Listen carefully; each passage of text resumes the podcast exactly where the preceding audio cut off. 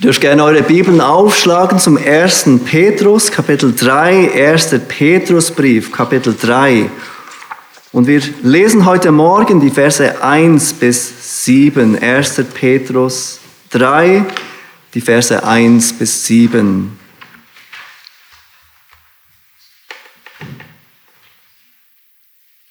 Der Apostel Petrus schreibt die folgenden Worte, inspiriert durch den Heiligen Geist. Gleicherweise sollen auch die Frauen sich ihren eigenen Männern unterordnen, damit, wenn auch etliche sich weigern, dem Wort zu glauben, sie durch den Wandel der Frauen ohne Wort gewonnen werden. Wenn sie euren in Furcht keuschen Wandel ansehen, euer Schmuck soll nicht der äußerliche sein, Haare flechten und Anlegen von Gold, Geschmiede oder Kleidung, sondern der verborgene Mensch des Herzens in dem unvergänglichen Schmuck eines sanften und stillen Geistes, der vor Gott sehr kostbar ist. Denn so haben sich einst auch die heiligen Frauen geschmückt, die ihre Hoffnung auf Gott setzen und sich ihren Männern unterordneten wie Sarah dem Abraham gehorchte und ihn Herr nannte. Deren Töchter seid ihr geworden, wenn ihr Gutes tut und euch keinerlei Furcht einjagen lasst. Ihr Männer sollt gleichermaßen einsichtig mit eurer Frau aus dem schwächeren Gefäß zusammenleben und ihr Ehre erweisen, weil ihr ja gemeinsam Erben der Gnade des Lebens seid, damit eure Gebete nicht verhindert werden. Das letzte Lied hat ganz gut gepasst zu dieser Predigtserie und auch zum heutigen Text.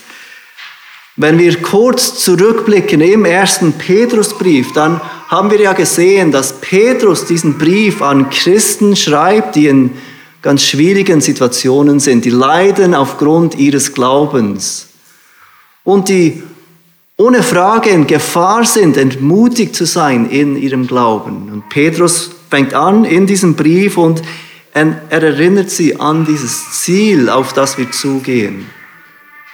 Er erinnert sie auf das, was kommt. Im Vers 8 hat er davon gesprochen, dass wenn wir Jesus sehen werden, dann werden wir uns jubelnd freuen mit unaussprechlicher und herrlicher Freude. Was uns antreiben soll in diesem Leben als Christen ist nicht, unsere Hoffnung, dass dieses Leben uns all das gibt, was wir uns erhoffen. Oder dass dieses Leben genau so kommt, wie wir uns vorstellen, dass wir all unsere Träume und Wünsche erfüllen können. Nein, was uns antreiben soll als Christen in diesem Leben, ist diese Sicht nach vorne, diese Sicht auf dieses Ziel, dieser Blick auf diesen Tag, wenn wir uns jubelnd freuen werden mit einer Freude, die so groß ist, dass wir sie nicht aussprechen können. Nachdem er uns auf, an dieses Ziel erinnert hat, ruft uns Petrus auf, im Lichte dieses Ziels, in dieser verbleibenden Zeit, in dieser Welt, einen guten Wandel zu führen, so zu leben, dass unser Glaube in dieser Welt zur Schau gestellt wird. Und wir tun das im Kapitel 2, Vers 11 als Gäste und Fremdlinge, als Menschen, die nicht zu dieser Welt gehören, die auf irgendeine Art, auch wenn wir hier geboren sind, aufgewachsen sind, wenn das das ist, was wir seit Lebensher kennen, auf irgendeine Art sind wir Gäste und Fremdlinge, auf irgendeine Art gehören wir nicht dazu. Und vielleicht kommt dieses Gäste- und Fremdlinge-Sein kaum bei einem Thema so zur Geltung wie bei diesem Thema Mann und Frau. Dieses Thema Mann und Frau wird heute in der Welt ganz anders geglaubt, wie es die Bibel lehrt. Und so merken wir besonders bei diesem Thema, die Herausforderung als Gäste und Fremdlinge zu leben, einen guten Wandel zu leben, denn Gott ehrt und Menschen zu ihm bringt, wenn es zu diesem Thema Mann und Frau kommt. Und ihr habt gesehen, Petrus ruft die Frauen auf, sich zu unterordnen in diesen ersten sechs Versen. Und im Vers sieben fängt er dann an, uns Männer anzusprechen. Und wir wollen uns heute Morgen auf das Thema der Frau beschränken. Die Aufgabe der Frau, das, was er Frauen sagt, und dann das nächste Mal das, was er von den Männern will, von uns Männern verlangt. Und wir schauen uns dieses Thema der Unterordnung mit sechs Dingen an, die der Apostel Petrus in diesem Text beschreibt. Sechs Dinge in Bezug auf Unterordnung. Der Unterordnung von der Ehefrau zu ihrem eigenen Ehemann. Und das Erste, was wir sehen, wenn der Apostel Petrus anfängt, Frauen zur Unterordnung aufzurufen, ist, dass Unterordnung sich bezieht auf den eigenen Ehemann. Unterordnung bezieht sich auf den eigenen Ehemann. Das ist das Erste, das wir sehen, wenn wir diesen Text des Apostel Petrus anschauen. Gleicherweise, Vers 1 sagt er, sollen auch die Frauen sich ihren eigenen Männern unterordnen. Petrus hat uns alle aufgefordert, uns jeder menschlichen Ordnung unterzuordnen und des Herrn willen. Dann hat er Hausknechte oder wir könnten heute sagen Angestellte aufgefordert, sich unterzuordnen, auch den Verkehrten. Und jetzt ruft er Ehefrauen auf, sich gleicherweise ihren Ehemännern zu unterordnen. Und bemerkt, wie Petrus beschreibt, dass sich Frauen ihren eigenen Männern unterordnen sollen.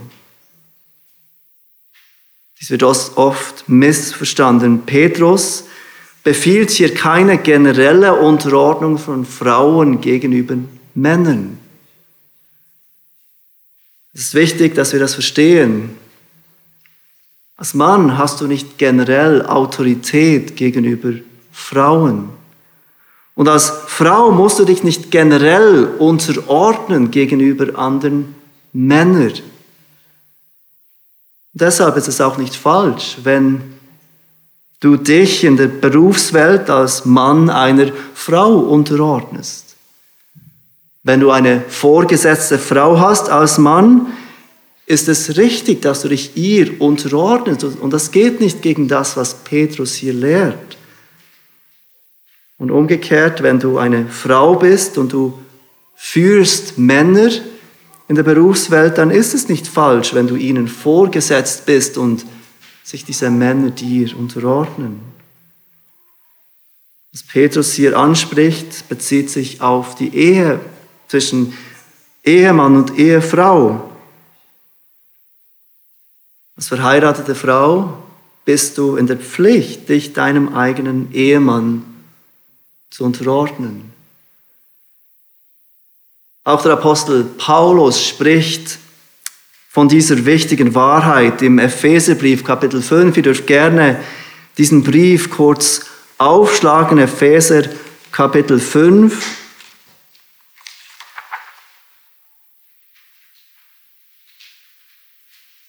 Auch der Apostel Petrus spricht von diesem wichtigen Thema der Unterordnung und Leiterschaft.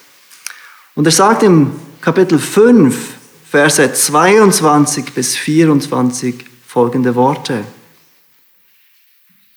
Ihr Frauen, ordnet euch euren eigenen Männern unter als dem Herrn. Denn der Mann ist das Haupt der Frau, wie auch der Christus das Haupt der Gemeinde ist und er ist der Retter des Leibes. Wie nun die Gemeinde sich dem Christus unterordnet, so auch die Frauen ihren eigenen Männern in allem. Seht ihr, wie auch hier der Apostel Paulus zweimal erwähnt, dass diese Unterordnung, zu der er aufruft, die Ehefrauen betrifft gegenüber ihren eigenen Männern. Frauen, ordnet euch euren eigenen Männern unter, Vers 22, Vers 24, so auch die Frauen ihren eigenen Männern. Das ist das Erste, was wir deutlich sehen aus diesem Text im 1. Petrus 3. Unterordnung bezieht sich auf den eigenen Ehemann. Das Zweite, was uns der Apostel Petrus zeigt, ist, Unterordnung ist ein kraftvolles Zeugnis für den Glauben. Unterordnung ist ein kraftvolles Zeugnis für den Glauben. Und wenn wir uns kurz zurückerinnern, dann ist ja das genau der Punkt mit dieser Unterordnung. Der Apostel Petrus ruft uns alle auf, einen guten Wandel zu führen, gute Werke zu zeigen, aber dann beschreibt er diese guten Werke als Unterordnung, Unterordnung gegenüber der Obrigkeit, Unterordnung am Arbeitsplatz und jetzt Unterordnung in der Familie, in der Ehe. Petrus schreibt weiter im Vers 1, zurück im 1. Petrus 3. Gleicherweise sollen auch die Frauen sich ihren eigenen Männern unterordnen, und dann sagt er, damit, wenn auch etliche sich weigern, dem Wort zu glauben, sie durch den Wandel der Frauen ohne Wort gewonnen werden. Seht ihr, welchen Grund der Apostel Petrus hier gibt für diesen Aufruf an diese Ehefrauen, sich zu unterordnen, damit sie ein Zeugnis sind wenn einige ungläubige Ehemänner haben. Die Bibel macht deutlich, dass wir nur im Herrn heiraten sollen, dass es nicht richtig ist für einen Christ, einen Nicht-Christen zu heiraten. Dass ein Christ nur eine Christin heiraten soll. Aber natürlich gibt es die Situation, dass jemand bereits verheiratet ist und dann kommt die Ehefrau zum Glauben an den Herrn Jesus. Und der Ehemann bleibt nicht gläubig. Und genau von dieser Situation spricht Petrus hier, wenn er sagt, wenn auch etliche sich weigern, dem Wort zu glauben. Einige dieser Ehemänner glauben nicht, sie sind nicht gläubig. Sie weigern sich zu glauben. Wir können uns vorstellen, was für eine Herausforderung dies für diese Ehefrauen sein muss. Und vielleicht kennst du jemanden, der verheiratet ist mit einem Nicht-Christen. Was für eine große Herausforderung, den eigenen Glauben treu zu leben, wenn der engste Freund, der engste Partner diesen Glauben nicht teilt. Was für eine Herausforderung dies für diese Ehefrauen sein muss, die Petrus hier im Blick hat. Sie folgen Jesus Christus nach. Sie wollen ihre Kinder christlich erziehen. Sie wollen den Sonntag dem Herrn widmen und der Gemeinde. Sie wollen ihr Geld einsetzen für das Reich Gottes. Aber der Ehemann teilt diese Ansichten nicht. Der Ehemann hat keine Liebe für Gott. Sucht nicht zuerst das Reich Gottes, wie es diese Ehefrau tun möchte. Und wir können uns vorstellen, wie einfach es ist für diese Ehefrau mit diesem Mann zusammenzuleben und ihn immer wieder darauf aufmerksam zu machen, dass sein Leben unter Gottes Zorn steht. Dass er Buße tun muss, dass Gott uns seine Liebe gezeigt hat, indem er seinen Sohn für uns hingab. Wir können uns vorstellen, wie versucht diese Ehefrau ist, aus Verzweiflung diesen Ehemann zu drängen, zu glauben, irgendein Bekenntnis zu geben zu Jesus, wie wir es manchmal auch mit unseren Kindern tun können, sie zum Glauben zu drängen, weil wir so sehr wollen, dass sie glauben. Aber es ist möglich, dass diese gut gemeinten Worte dieser Ehefrau dazu führen, dass dieser Ehemann mehr und mehr verhärtet wird und nicht für Christus gewonnen wird. Petrus ruft sie auf, diesen Ehemann ohne Worte durch ihren Wandel zu gewinnen, aufhören, immer wieder zu ihm zu sprechen über ihren Glauben. Das ist etwas verwunderlich, oder? Weil eigentlich sollen wir doch Zeugnis geben von unserem Glauben. Und es ist ja wahr, dass ohne das Wort niemand zum Glauben kommt. Und Petrus widerspricht hier dieser Wahrheit nicht. Wie Paulus im Römer 10 zum Beispiel erklärt, wie sollen sie denn hören, ohne dass das Wort verkündigt wird. Aber ich glaube, wir wissen ganz gut, was Petrus meint, denn wir können es zu weit treiben, wir können zu viel sagen. Und Petrus ruft sie auf, diese Frau mit ihrem ungläubigen Ehemann, aufzuhören, zu sprechen, ihn ohne Worte zu gewinnen. Sie soll sich ihm unterordnen, Sie soll sich auf ihren guten Wandel fokussieren und darauf vertrauen, dass Gott ihr Leben gebraucht als eine offene Bibel, als ein Zeugnis für ihren Glauben.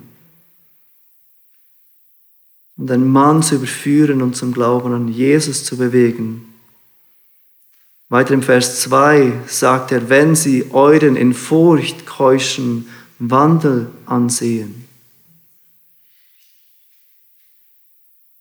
Das Leben und nicht die Worte dieser Frau sollen diesen Mann überzeugen von ihrem Glauben, von der Wahrhaftigkeit der Bibel, von dem Leben, das zu finden ist in Jesus Christus. Das Wort keusch bedeutet rein und heilig. Und Petrus gibt damit zu erkennen, dass diese Frauen nicht bitter sein sollen gegenüber ihrem Mann, der nicht glaubt, der sich weigert zu glauben, sondern sie sollen sich darauf fokussieren, heilig zu leben und so ihr Vertrauen in Gott zur Schau zu stellen.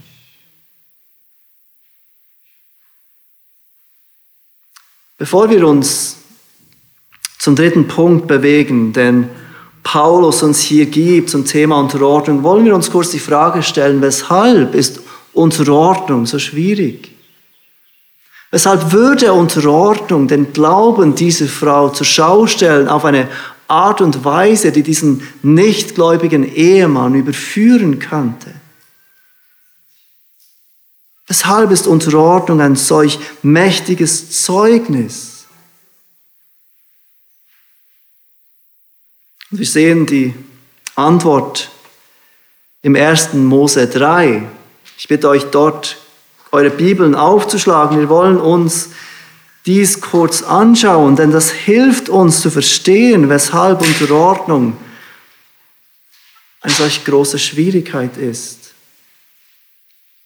1. Mose 3, wir lesen die Verse 14 bis 16. Und ich glaube, ihr kennt den Zusammenhang dieses Abschnitts. Adam und Eva wurden geschaffen ohne Sünde. Satan in der Form der Schlange kommt zu ihnen und er versucht sie und Adam und Eva fallen in Sünde. Sie gehorchen Gott nicht. Gott kommt und beschreibt diesen Fluch, der über die Menschheit kommt aufgrund der Sünde von Adam und Eva. Wir lesen im Vers 14 bis und mit Vers 16, da sprach Gott der Herr zur Schlange, weil du dies getan hast, so sollst du verflucht sein, mehr als alles Vieh und mehr als alle Tiere des Feldes. Deinem Bauch sollst du kriechen und Staub sollst du fressen dein Leben lang. Und ich will Feindschaft setzen zwischen dir und der Frau, zwischen deinem Samen und ihrem Samen. Er wird dir den Kopf zertreten und du wirst ihn in die Ferse stechen. Und dann beschreibt Gott den Fluch über die Frau, den Einfluss des Fluches über die Frau. Unsere Frau sprach er, Vers 16, ich will die Mühen deiner Schwangerschaft sehr groß machen. Mit Schmerzen sollst du Kinder gebären. Und dann hört, was er weiter sagt. Und dein Verlangen wird auf deinen Mann gerichtet sein. Er aber soll über dich herrschen. Und dein Verlangen wird auf deinen Mann gerichtet sein er aber soll über dich herrschen. Von was für einem Verlangen spricht hier Gott? Es wird deutlich, wenn wir uns das nächste Kapitel anschauen, 1. Mose 4, Vers 6. Und merkt euch diese Begriffe, die Gott braucht, und dein Verlangen wird auf deinem Mann gerichtet sein. In Kapitel 4 haben wir die Situation von Kain und Abel. Und ihr kennt nämlich auch noch diese Geschichte. Kain erschlägt seinen Bruder Abel aus Eifersucht. Und der Herr spricht im Vers 6 von Kapitel 4 zu Kain. Und er kommt zu ihm und sagt, warum bist du so wütend und warum senkt sich dein Angesicht? Ist es nicht so, wenn du Gutes tust, so darfst du dein Haupt erheben? Wenn du aber nicht Gutes tust, so lauert die Sünde vor der Tür und ihr Verlangen ist auf dich gerichtet. Du aber sollst über sie herrschen. Merkt ihr, wie zweimal die genau gleiche Terminologie gebraucht wird. Dein Verlangen wird auf deinen Mann gerichtet sein und ihr, der Sünde Verlangen, ist auf dich gerichtet. Teil dieses Fluches über Eva war dieses Verlangen, über Adam zu herrschen. Dieses Verlangen von der Frau, sich nicht unter diese gottgewollte Autorität des Mannes zu geben, sondern sich dieser Autorität zu entziehen. Sich nicht zu unterordnen, sondern diesen Mann zu manipulieren und über ihn zu herrschen. Teil des Fluches war dieser Konflikt zwischen Mann und Frau. Der in uns allen ist und den wir alle immer wieder, besonders dann, wenn wir biblisch Autorität und Unterordnung ausüben wollen, merken. Und deshalb ist biblische Unterordnung ein solches Zeugnis, weil es dem widerspricht, was natürlich in uns ist weil es gegen das geht, was in uns ist. Es ist ein wunderbares Zeugnis, wenn sich eine Frau ihrem Ehemann liebevoll unterordnet, dass dieser Fluch der Sünde gebrochen ist. Erinnert ihr euch an das, was Petrus im 1. Petrus 2 geschrieben hat, ganz nahe an dieser Stelle, über die er in der er von Unterordnung schreibt, 1. Petrus 2, Vers 24, er, Jesus, hat unsere Sünden selbst an seinem Leib getragen auf dem Holz, damit wir den Sünden gestorben, der Gerechtigkeit leben mögen. Und diese Unterordnung der Ehefrau ihrem Ehemann gegenüber ist genau ein Ausdruck davon, von diesem Leben in Gerechtigkeit, ein Ausdruck davon, dass wir diesen Sünden gestorben sind. Ein Ausdruck davon, dass Jesus die Macht der Sünde gebrochen hat, dass die Sünde nicht mehr herrscht. Und deshalb ist unsere Ordnung solch, ein solch wunderbares Zeugnis für die Kraft des Evangeliums im Herzen einer Frau. Wenn sich eine Ehefrau willentlich ihrem Mann unterordnet und dabei entscheidet, gegen diese Verlangen über diesen Mann zu herrschen, diesen Mann im Griff zu haben, entscheidet, dann ist es ein großes Zeugnis für die Kraft und das Vertrauen in den Herrn. Unterordnung, das war der zweite Punkt, ist ein kraftvolles Zeugnis für den Glauben. Das Dritte, was uns Petrus zeigt in diesem Abschnitt über die Unterordnung der Ehefrau ihrem eigenen Ehemann ist, Unterordnung ist ein unvergänglicher Schmuck. Unterordnung ist ein unvergänglicher Schmuck.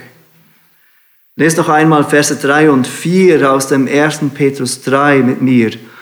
Euer Schmuck soll nicht der äußerliche sein, Haare flechten und Anlegen von Goldgeschmiede oder Kleidung, sondern der verborgene Mensch des Herzens in dem unvergänglichen Schmuck eines sanften und stillen Geistes, der für Gott sehr kostbar ist. Unsere Ordnung ist ein unvergänglicher Schmuck. Petrus verbietet hier in diesen Versen nicht, dass Frauen ihre Haare flechten oder dass Frauen schöne Kleidung anziehen. Aber dies sollte nicht der Fokus von uns sein. Viel wichtiger als das, was vor Augen ist, ist dieser verborgene Mensch des Herzens. Und ich glaube, diese Erinnerung ist immer wieder so wichtig. Dass wir das hören, aber auch, dass wir das unseren Frauen mitteilen und auch unseren Töchtern. Denn in unserer Welt dreht sich alles um das, was vor Augen ist. Schönheit ist das, was man sieht. Aber gemäß der Schrift, gemäß der Bibel, ist das, was viel wichtiger ist als das, was vor Augen ist, dieser verborgene Mensch des Herzens. Der innerliche Mensch, das, was zwar verborgen ist, aber nicht verborgen bleibt, das, was zum Vorschein kommt durch unsere Taten und unsere Worte. Seht ihr, wie Petrus diesen verborgenen Menschen beschreibt, der vor Gott kostbar ist? Der unvergängliche Schmuck eines sanften und stillen Geistes. Diese Herzenseinstellung, die zur Schau gestellt wird durch Taten und Worte. Der unvergängliche Schmuck eines sanften und stillen Geistes. Und was bedeutet dieser sanfte und stille Geist? Manchmal spreche ich mit Frauen und es scheint, dass sie Angst haben vor diesem Ausdruck, vor diesem Vers, weil sie denken, jetzt muss ich still sein, darf nicht mehr sprechen. Das Wort sanft wird im Neuen Testament noch dreimal gebraucht. Einmal in Matthäus 5, Vers 5 in den sogenannten Seligpreisungen. Glückselig sind die Sanftmütigen, denn sie werden das Land erben. Sanftmütig wird es dort übersetzt. Und die anderen zwei Male beschreibt es Jesus selbst.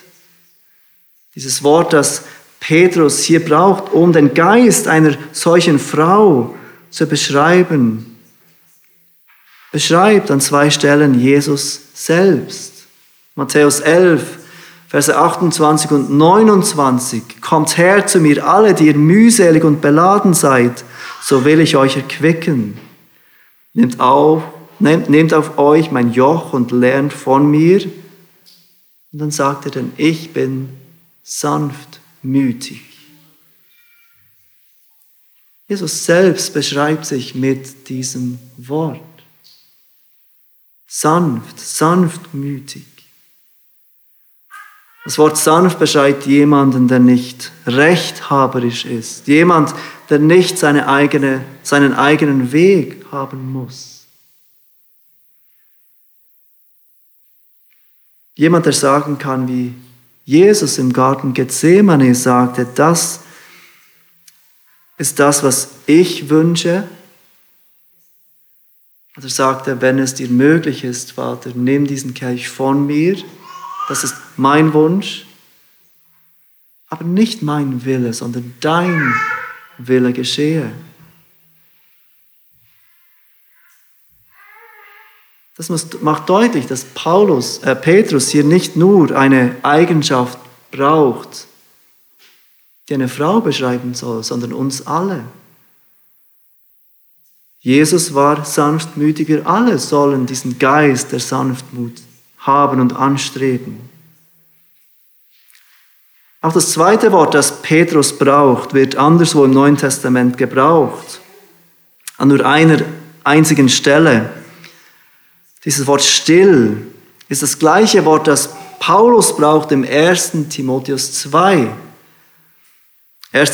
Timotheus 2 in den Versen 1 und 2 ruft er uns zu folgendem auf. So ermahne ich nun, dass man von allen Dingen Bitten, Gebete, Fürbitte und Danksagung darbringe für alle, für alle Menschen, für Könige und alle, die in hoher Stellung sind.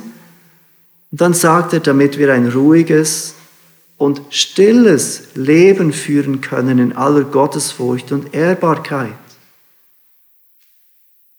glaube, uns ist allen klar, dass Paulus hier nicht davon spricht, dass wir Christen ein ruhiges und stilles Leben leben sollen, indem wir kaum etwas zueinander sagen, indem wir nicht sprechen, indem wir keinen lebendigen Austausch miteinander haben,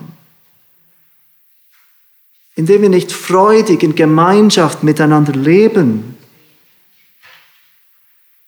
Dann ist es deutlich im Zusammenhang, dass es Paulus darum geht, dass wir innerlich ruhig und still leben können.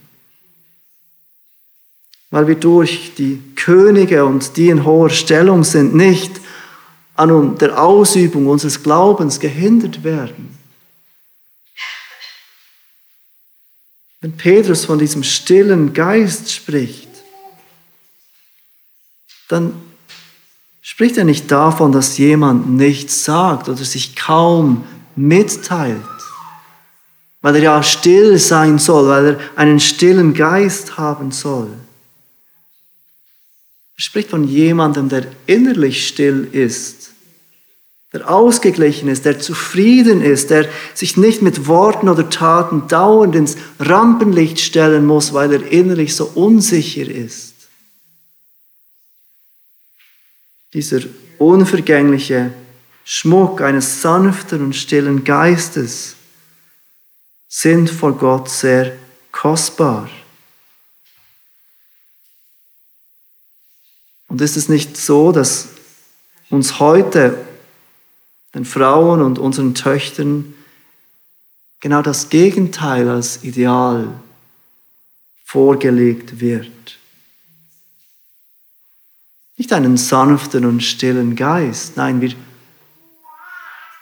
sollen uns lautstark dafür einsetzen, was wir wollen.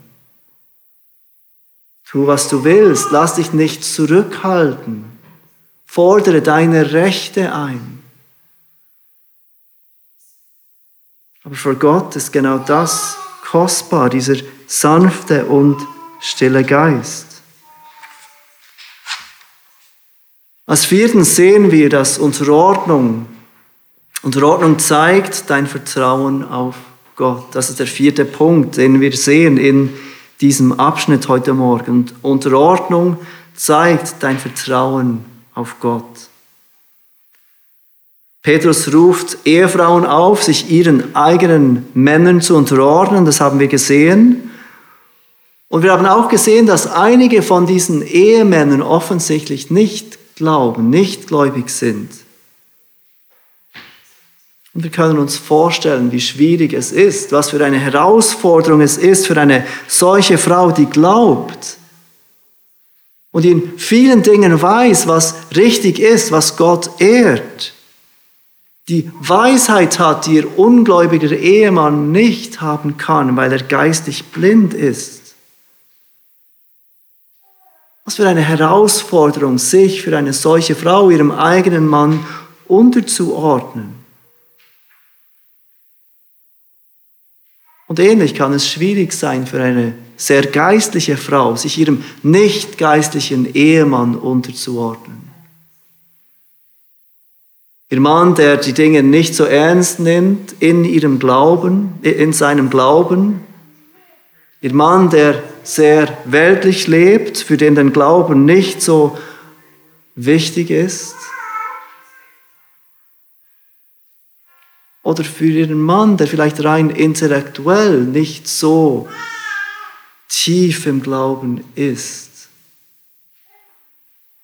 Nicht so viel Wissen hat wie sie. Wie schwierig kann es sein für eine solche Frau, sich ihrem Mann zu unterordnen.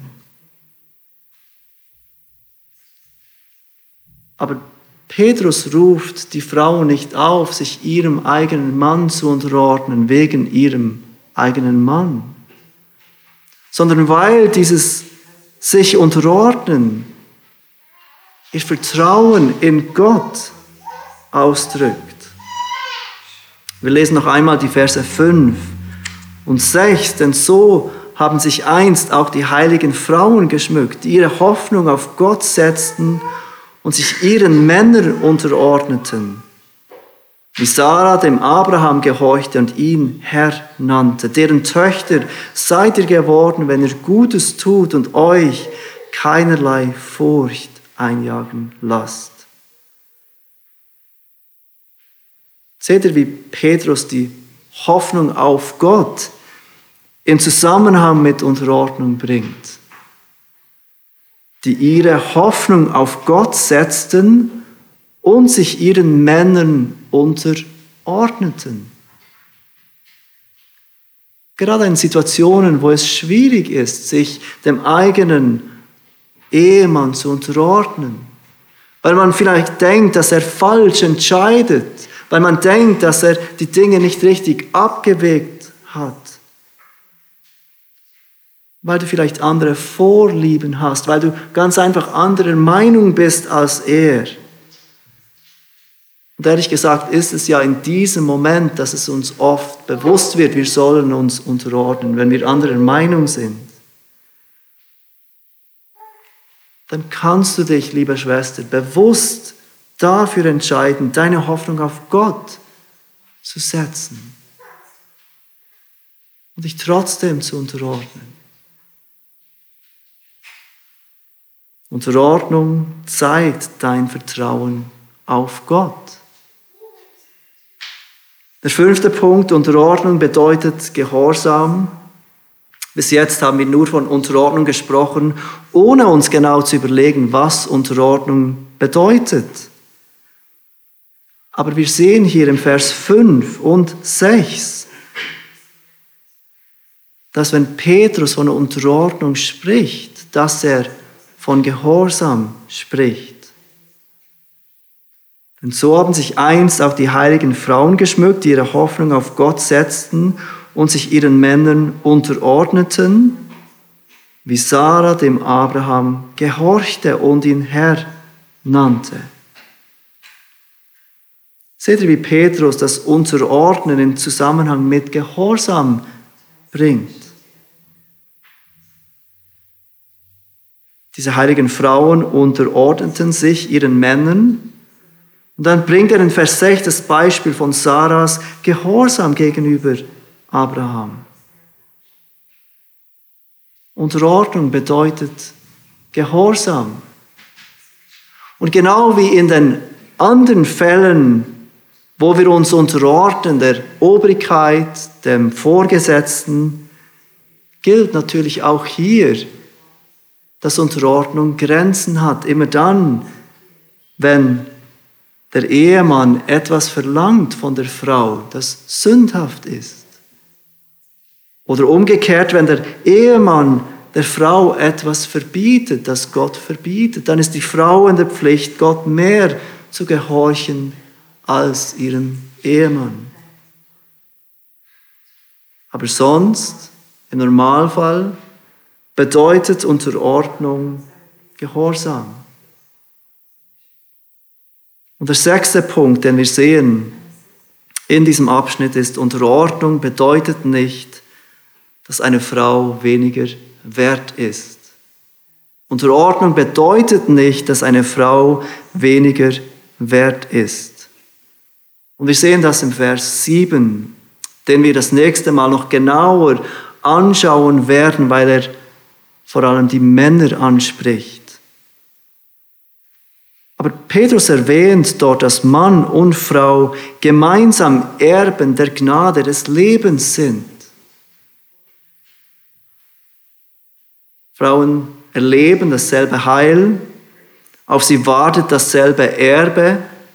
Und dass Petrus Frauen aufruft, sich zu unterordnen, sollte auf keinen Fall so gedeutet werden, dass ein Mann mehr wert ist als eine Frau. Auf unserer Webseite beschreiben wir uns als Gemeinde anhand von fünf Punkten, fünf Punkte, die uns als Gemeinde wichtig sind und die uns heutzutage auch von vielen anderen Gemeinden unterscheiden. Und einer dieser Punkte beschreibt unsere Überzeugung über das, was die Bibel zum Thema Mann und Frau lehrt. Der Punkt lautet wie folgt. Wir bekräftigen mit Begeisterung die absolute Gleichwertigkeit sowie die von Gott gegebenen unterschiedlichen Rollen für Mann und Frau in Familie und Gemeinde. dass die Bibel die Ehefrau aufruft, sich dem Ehemann zu unterordnen, darf auf keinen Fall dazu führen, dass wir den Wert der Frau geringer achten.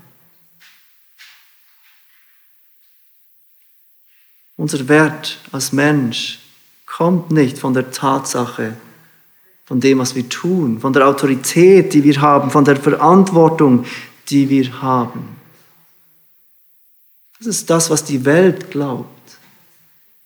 Jemand, der einflussreicher ist, ist wichtiger. Jemand, der mehr hat, ist wichtiger.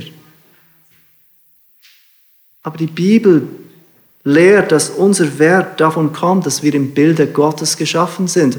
Jeder von uns, Mann und Frau, arm und reich, erfolgreich und weniger erfolgreich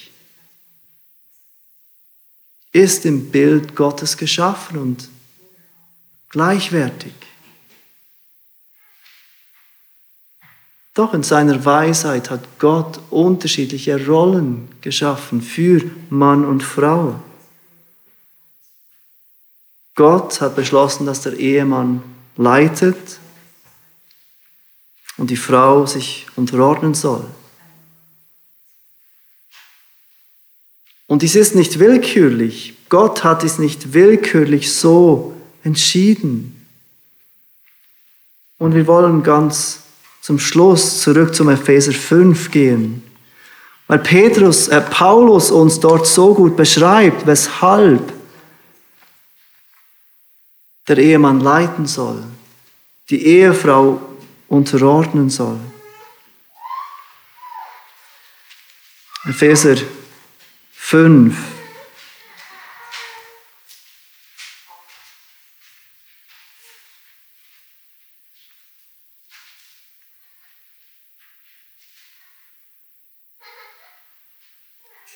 Er ruft, der Apostel Paulus ruft im Vers 22 die Frauen auf, sich ihren eigenen Männern zu unterordnen. Wir haben das gelesen.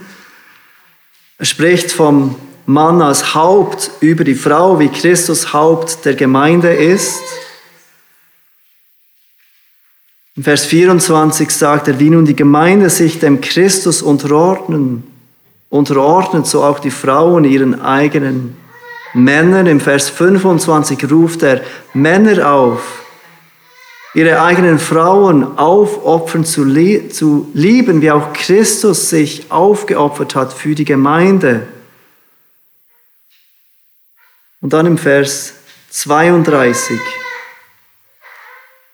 fasst er all das zusammen, diese Beziehung von Mann und Frau, diese Aufgaben von Ehemann und Ehefrau und sagt, dieses Geheimnis ist groß, ich aber deute es auf Christus und die Gemeinde.